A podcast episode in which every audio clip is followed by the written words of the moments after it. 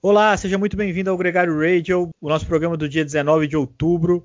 Nesse domingo a gente teve a volta de Flandres, a Monumento, a quarta das quatro que foram disputadas esse ano. Lembrando que a gente não vai ter Paris-Roubaix esse ano. E como o Nicolas e os belgas costumam dizer, a mais bonita, Nicolas. Muito bem-vindo ao Gregário Radio. A vitória foi do Mathieu Van Der Poel, uma vitória que a gente estava esperando há algum tempo e ele também, sem dúvida, mas foi com muita emoção. Ah, rapaz, ali para um pouquinho do sangue belga que me ficou, como eles falam, a mais bonita dos, dos monumentos, Ronde van Flanderen. Curiosidades à parte, Leandro? Mathieu Van Der Poel foi o primeiro atleta de uma equipe Pro Conti a ganhar uma monumento desde 2013, quando o Ciolek ganhou a Milan-San Remo. Dá para ter uma noção do que o cara conseguiu fazer hoje?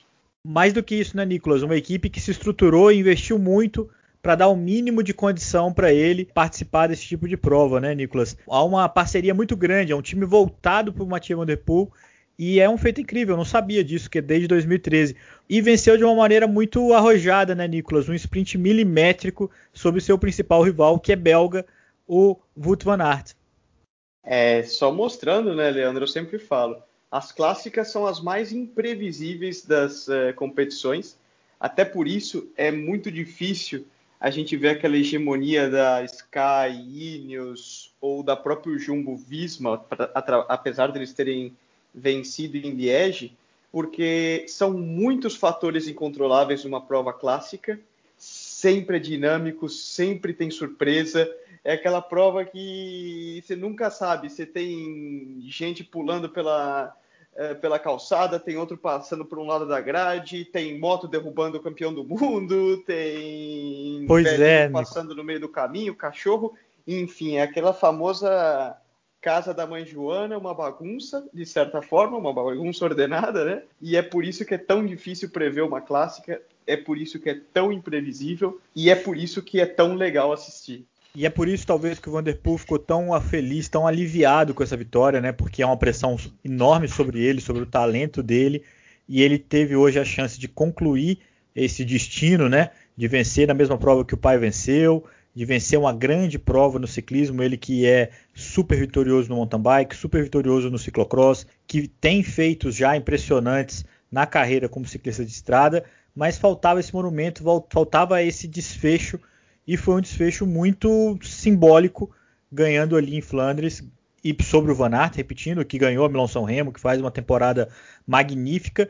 Cara, me chamou muita atenção, eu tive muito dó, vou confesso para você que a prova para mim é, perdeu muito na hora que o Juliano Alaphilippe caiu, na hora que ele trombou com o motociclista e acabou abandonando a prova com uma lesão no bra na mão, quebrou né, os, os ossos ali da mão. Uma queda muito estúpida, de um ciclista que vinha sacudindo a prova. Estavam os três escapados, os três com a vantagem para o grupo dos perseguidores. O Lala Felipe muito ativo. Marcou, Nicolas, uma coisa que eu li essa semana e que eu não sabia, que ninguém ganhou uma Flandres no passado recente, né, na história moderna da prova, competindo ela pela primeira vez. Hoje o Alaphilippe tinha chance, estava na briga, mas era a estreia dele em Flandres, a gente tinha muita dúvida sobre como seria o desempenho dele. O desempenho dele foi acima de qualquer suspeita. Ele estava agitando a prova, ele estava promovendo os ataques, ele estava selecionando o grupo, mas mais uma vez um gesto que pode ter sido de distração, né? Ele estava falando no rádio na hora que os dois primeiros é, saem de, do vácuo de uma moto que estava parada. Ele não tem tempo, ele esbarra no braço do motoqueiro, não, desculpa, na, na caixinha que fica ali na moto e cai abandonando a prova. Muito triste, né, Nicolas? É, é, Flanders, como eu falei, é uma clássica muito peculiar, muita coisa acontece, e tem um fator de conhecimento das estradas muito grande, tá? Porque quem assistiu pode ver é curvinha para direita, curvinha para esquerda, é, passa por cima da rotatória, é, é grade para lá, grade para cá. Enfim, é uma prova muito dinâmica, muito técnica, tá? E realmente o conhecimento do circuito é um fator que pesa muito no resultado final.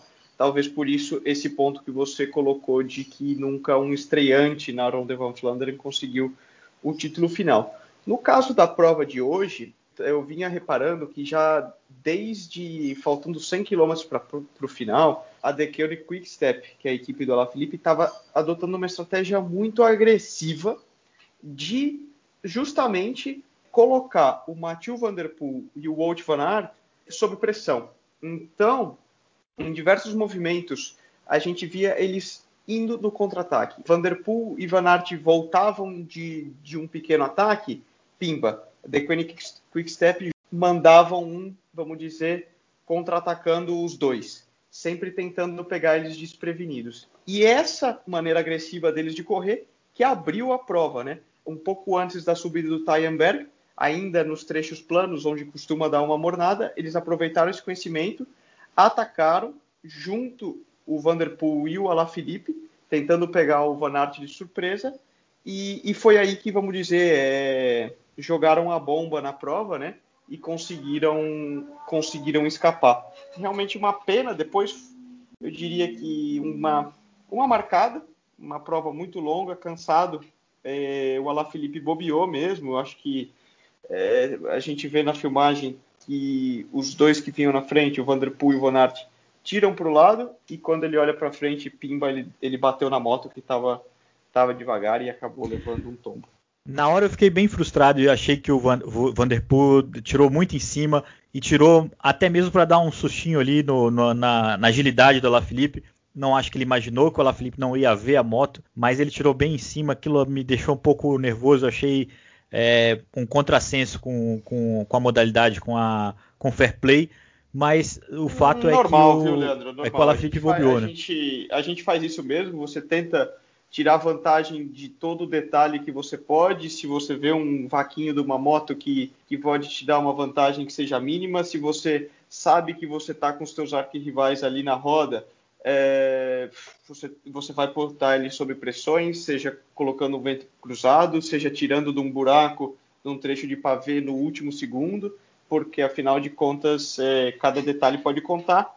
Claro, é, é, é, um pouco chato ver esse tipo de tombo, mas no final das contas é, foi marcada do do Alaphilippe, né? Não há dúvida, é, não tenho que não tenho que lamentar nesse sentido. Quando o Van Aert saiu, já não dava mais tempo de passar. O Mathieu Van Der Poel foi um sprint longo entre os dois, angustiante. Parecia que faltava alguns quilômetros, mas eram só metros. E o Van, Van Der Poel confirmou a vitória. Primeiro monumento para ele. Esse ano os monumentos ficaram com o próprio Van Aert, que venceu o Milão-São Remo, com o Jakob Fuchsland, que venceu a Lombardia, o esloveno Primus Roglic ganhou a Liège-Bastogne-Liège e agora o Van Aert ganha a Volta de Flandres. Curiosamente, o Alaphilippe participou com destaque de três dessas quatro monumentos, foi vice na Milão São Remo, foi relegado ao quinto lugar na, na Liège-Bastogne-Liège, onde ele comemorou antecipadamente a chegada e foi furado pelo Roglic, mas foi punido também pela fechada que ele deu no Marquis. E agora cai quando ele estava no trio vencedor da prova, no trio de ponta da competição. Uma temporada que o Alaphilippe acabou tendo altos e baixos muito grandes. Conquistou a camisa arco-íris, mas ficou ali com esse gostinho de ter vacilado ou de ter chegado muito perto da vitória em três monumentos e ter deixado escapar. Enfim, aprendizados para ele, emoção para a gente que assiste e uma temporada de clássicas que acaba, acaba de um jeito bacana, de alguma forma dividiu aí, todo mundo saiu com algum motivo para comemorar nessas disputas das provas de um dia. Vamos falar sobre o Giro de Itália, cara. A segunda semana rolou, rolou a Pampa, né? Foi uma, uma semana agitada, com bastante emoção, com bastante coisa legal. Enfim, veio a vitória do Peter Sagan, uma vitória em grande estilo. Mas uma curiosidade, cara, tirando nesse domingo que o Theo Guggenhardt ganhou a etapa nos Dolomitas já, a etapa de alta montanha, e saltou da 11 para a quarta colocação na classificação geral, um Giro de Itália que não viu vencer nenhum ciclista do top 10 ganhou etapa nesse Giro de Itália ainda, cara. Eu acho que isso corrobora assim um pouco a, a questão da imprevisibilidade e da incerteza com, com que o pelotão está correndo. Por que incerteza, né? Eu acho que vale destacar, Leandro, a, talvez a grande notícia que mais shapeou as características da prova nessa semana foi na segunda-feira, quando eles fizeram os testes para o Covid, em que duas equipes foram para casa por positivos, né? Que foi a equipe Mitchelton Scott, dos australianos, do, do Simon Yates, e a Jumbo Visma, com, com o Steven Kreuzweig, que também testou positivo e decidiram se, se retirar da prova. Tudo isso adicionou com que eles estão correndo, e eu tenho falado com amigos que estão competindo, com uma sensação de que a prova pode acabar a qualquer instante.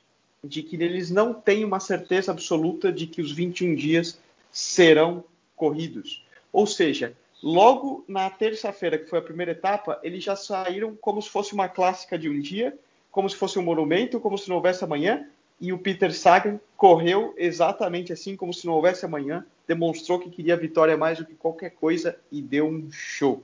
Foi lá e arrematou.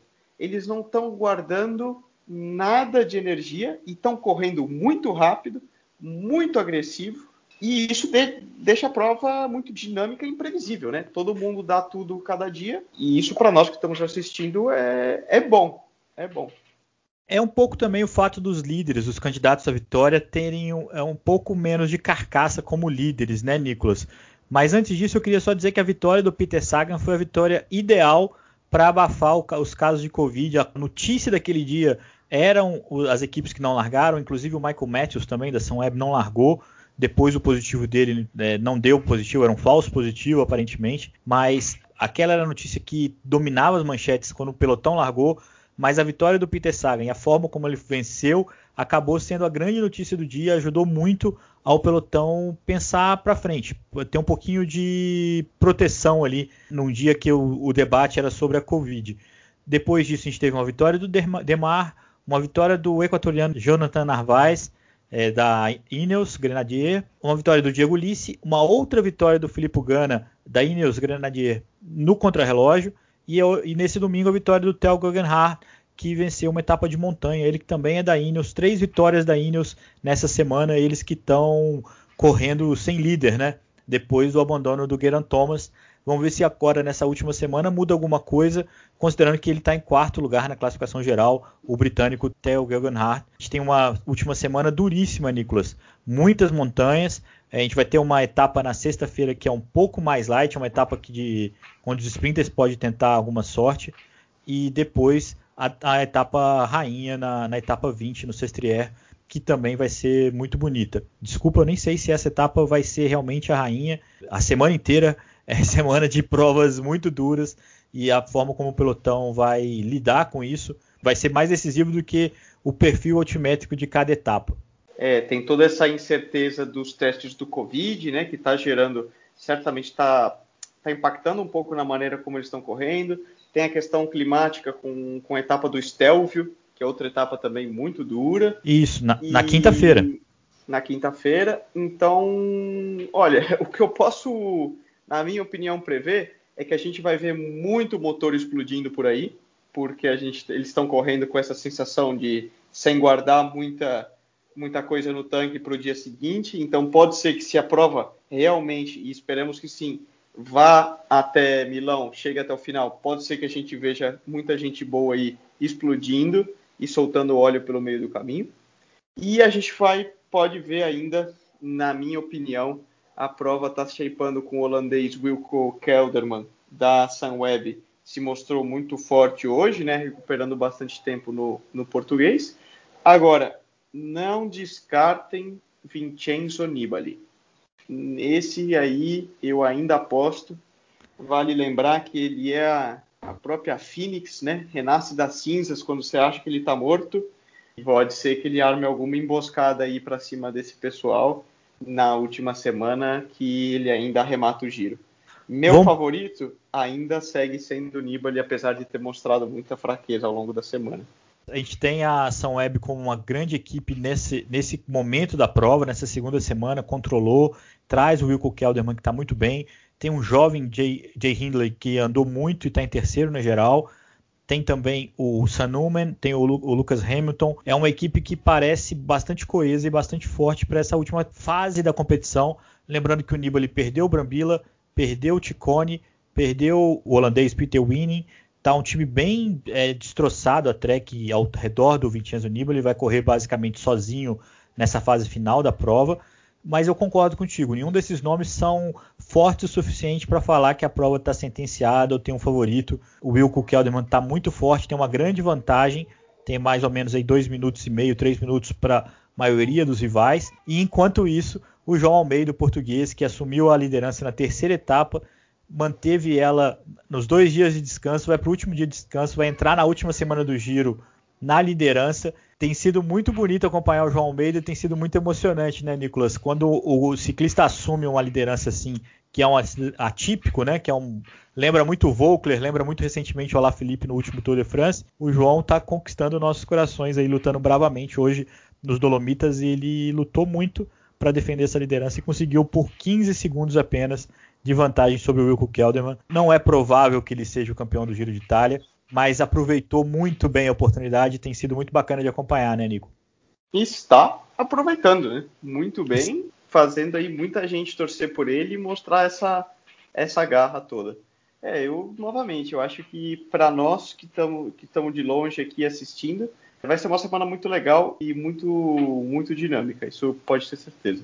Uma coisa importante, Nicolas, para registrar no programa é que apesar de grandes nomes não estarem nessa prova e parecer que está uma prova, vamos dizer assim, de um, com nível abaixo do que a média do ciclismo, os caras estão andando rápido. Hoje bateram um recorde no Dolomites na subida do Piancavalo, com médias muito altas. O fato de não ter grandes nomes não quer dizer que os caras estão andando mais devagar, não. Não, certamente não. Porque, na realidade, quanto mais imprevisível e menos sólida, assim, menos solidez no líder pelotão enxerga, isso abre mais margem para ataques e agressividade. Ou seja, as pessoas se veem motivados a atacar e buscar brechas para serem agressivos, o que torna a prova muito mais veloz. A última grande volta da temporada começa nessa terça-feira, dia 20 do 10, ou não começa. Faltam aí dois dias para a largada, a gente não tem certeza se a Volta à Espanha vai mesmo rolar. É a prova que tem sido mais ameaçada aí em relação ao novo, ao novo surto de Covid na Europa. Muita gente em dúvida se a prova vai rolar ou não vai rolar. Até as próprias equipes demoraram para se posicionar em relação aos times que vão participar da prova. De qualquer forma, um start list muito imponente. Boa parte dos ciclistas que correram o Tour de France vão estar na prova. Boa parte dos ciclistas que não conseguiram correr provas relevantes, como o Chris Froome, vai estar nesse start list da Volta. E Nicolas, eu te, já te pergunto desde já, o que esperar de uma Volta à Espanha que começa numa terça-feira de um ano muito louco como foi 2020? A gente pode esperar o que a gente vem vendo em 2020 inteiro tudo. Pode acontecer de tudo nessa volta. Porque, é, primeiro, tem toda a incerteza do Covid. A gente não sabe nem mesmo se a prova vai largar, muito menos se vai chegar a Madrid, que ao dia de hoje está em lockdown, as pessoas não podem sair na rua na capital espanhola. Segundo ponto, condições climáticas. É uma volta à Espanha que atipicamente se realiza toda no norte da Espanha, que é também a região mais fria. Vale lembrar que lá já, eles já estão no outono, já começa a esfriar, já começa a vir o inverno. Então a gente tem, por exemplo, algumas das etapas, como, como o Angrilu, que estava com neve no dia de hoje, então a gente não sabe se alguma etapa vai ter que sofrer alguma alteração, como que não vai. Soma-se a isso o fato de ser já final de temporada, em que muitos dos atletas, alguns já estão pensando quase que no ano que vem, e muitos ainda estão sem contrato para o ano que vem, Leandro. Ou seja, eles vão dar tudo e mais um pouco porque eles têm que mostrar resultado e garantir uma vaga para 2021. Então a gente tem esse mix de atletas já um pouco desmotivados, pensando nas férias, vamos falar, e outros com a faca nos dentes, querendo demonstrar tudo. E depois, um último ponto ainda, que a gente tem um start list de muito peso, porém é muito incerto como que vai estar o estado de forma de cada atleta em outubro, novembro, porque é um período que a gente não costuma ver competições e os, a gente não sabe como o corpo de, da maioria dos atletas vai reagir, né? Mas, Nicolas, pensando friamente, pensando na prova que foi imaginada pela ASO, pela Unipublic, que são as empresas que organizam a Volta à Espanha, né, que são as mesmas da, do Tour de France, a ASO, né, comprou boa parte da Unipublic o que a gente pode esperar do traçado da disputa que foi idealizada pela organização, caso ela aconteça? A Volta, para mim, é sempre uma das provas mais legais para o telespectador, porque ela tende a esse ciclismo é, um pouco mais moderno, pode-se dizer, com etapas mais curtas e emoção da largada. Pimba. Saiu, já tem etapa de montanha, já tem chegada ao alto na primeira etapa, já tem, não é uma chegada ao alto, mas uma etapa duríssima na segunda, na segunda etapa. Já saem ali pelo País Basco e praticamente a primeira semana inteira já está rolando a disputa pela classificação geral. Os atletas já têm que entrar em boa forma e sempre é um show. Para mim, particularmente, estou é, só até suspeito para falar, né? Morando na Espanha e correndo para uma equipe espanhola, mas é uma prova muito legal, muito explosiva e muito agressiva. Favorece ao ciclista atacante, as fugas e a ciclistas bons escaladores. Não existem tantas oportunidades boas para sprinters. Por exemplo, a minha equipe, a Burgos BH, é, eles nunca levam sprinters para a volta, porque eles sabem que muito provavelmente os sprinters nem mesmo terminam a, a volta à Espanha de tão dura que ela é no quesito montanha, né? Mas a gente tem nomes de peso pela classificação geral, né, Nicolas? A gente tem o Primus Roglic, que venceu o ano passado e vai defender esse título. Tem o Alejandro Valverde, tem o Henrique Mas, tem o Richard Carapaz, que venceu o Giro do ano passado, tem o Chris Froome, que eu falei, que é o grande nome né, do ciclismo, que volta, que se despede da Ineos nessa, nessa prova, o Tom do Molan, o, o Thibaut Pinot, tem um bom start list, cara, vai ser bem interessante de acompanhar essa prova, né? É, o start list é de peso, realmente, e, e isso eu acho que é legal, né, porque apesar de ter um pouco essa fama de que a Volta à Espanha é a menos importante de todas e etc.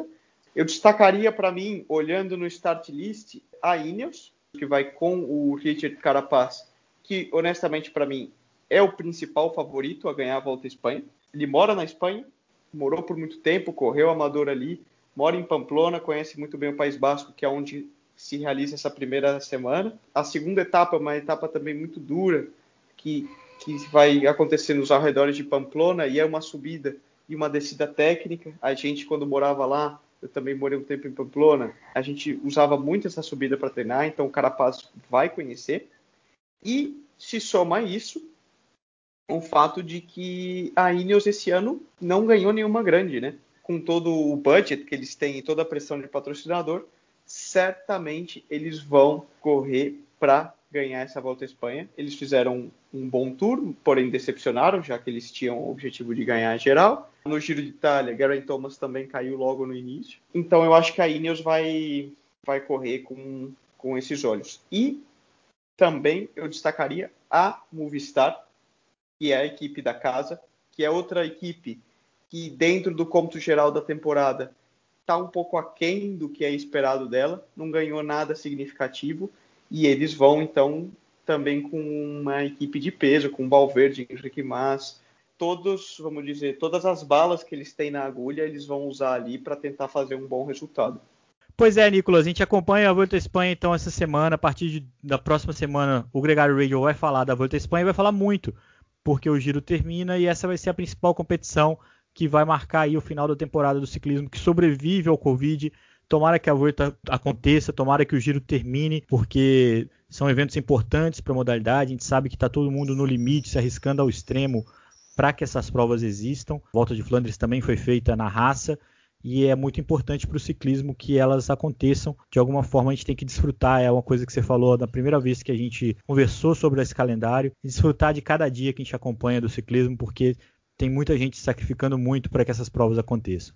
Isso aí eu concordo com você. Vamos aproveitar esses últimos, essas últimas três semanas de ciclismo em 2020. Né? Um grande abraço para você, um grande abraço para todo mundo que está ouvindo a gente. O Gregário Radio volta na próxima semana, de domingo para segunda, né? Quem acompanha a gente mais fielmente ou escuta no domingo, quem não acompanha aí durante a semana, o Gregário Radio sempre no ar com as notícias do ciclismo. Um grande abraço para todos e até lá.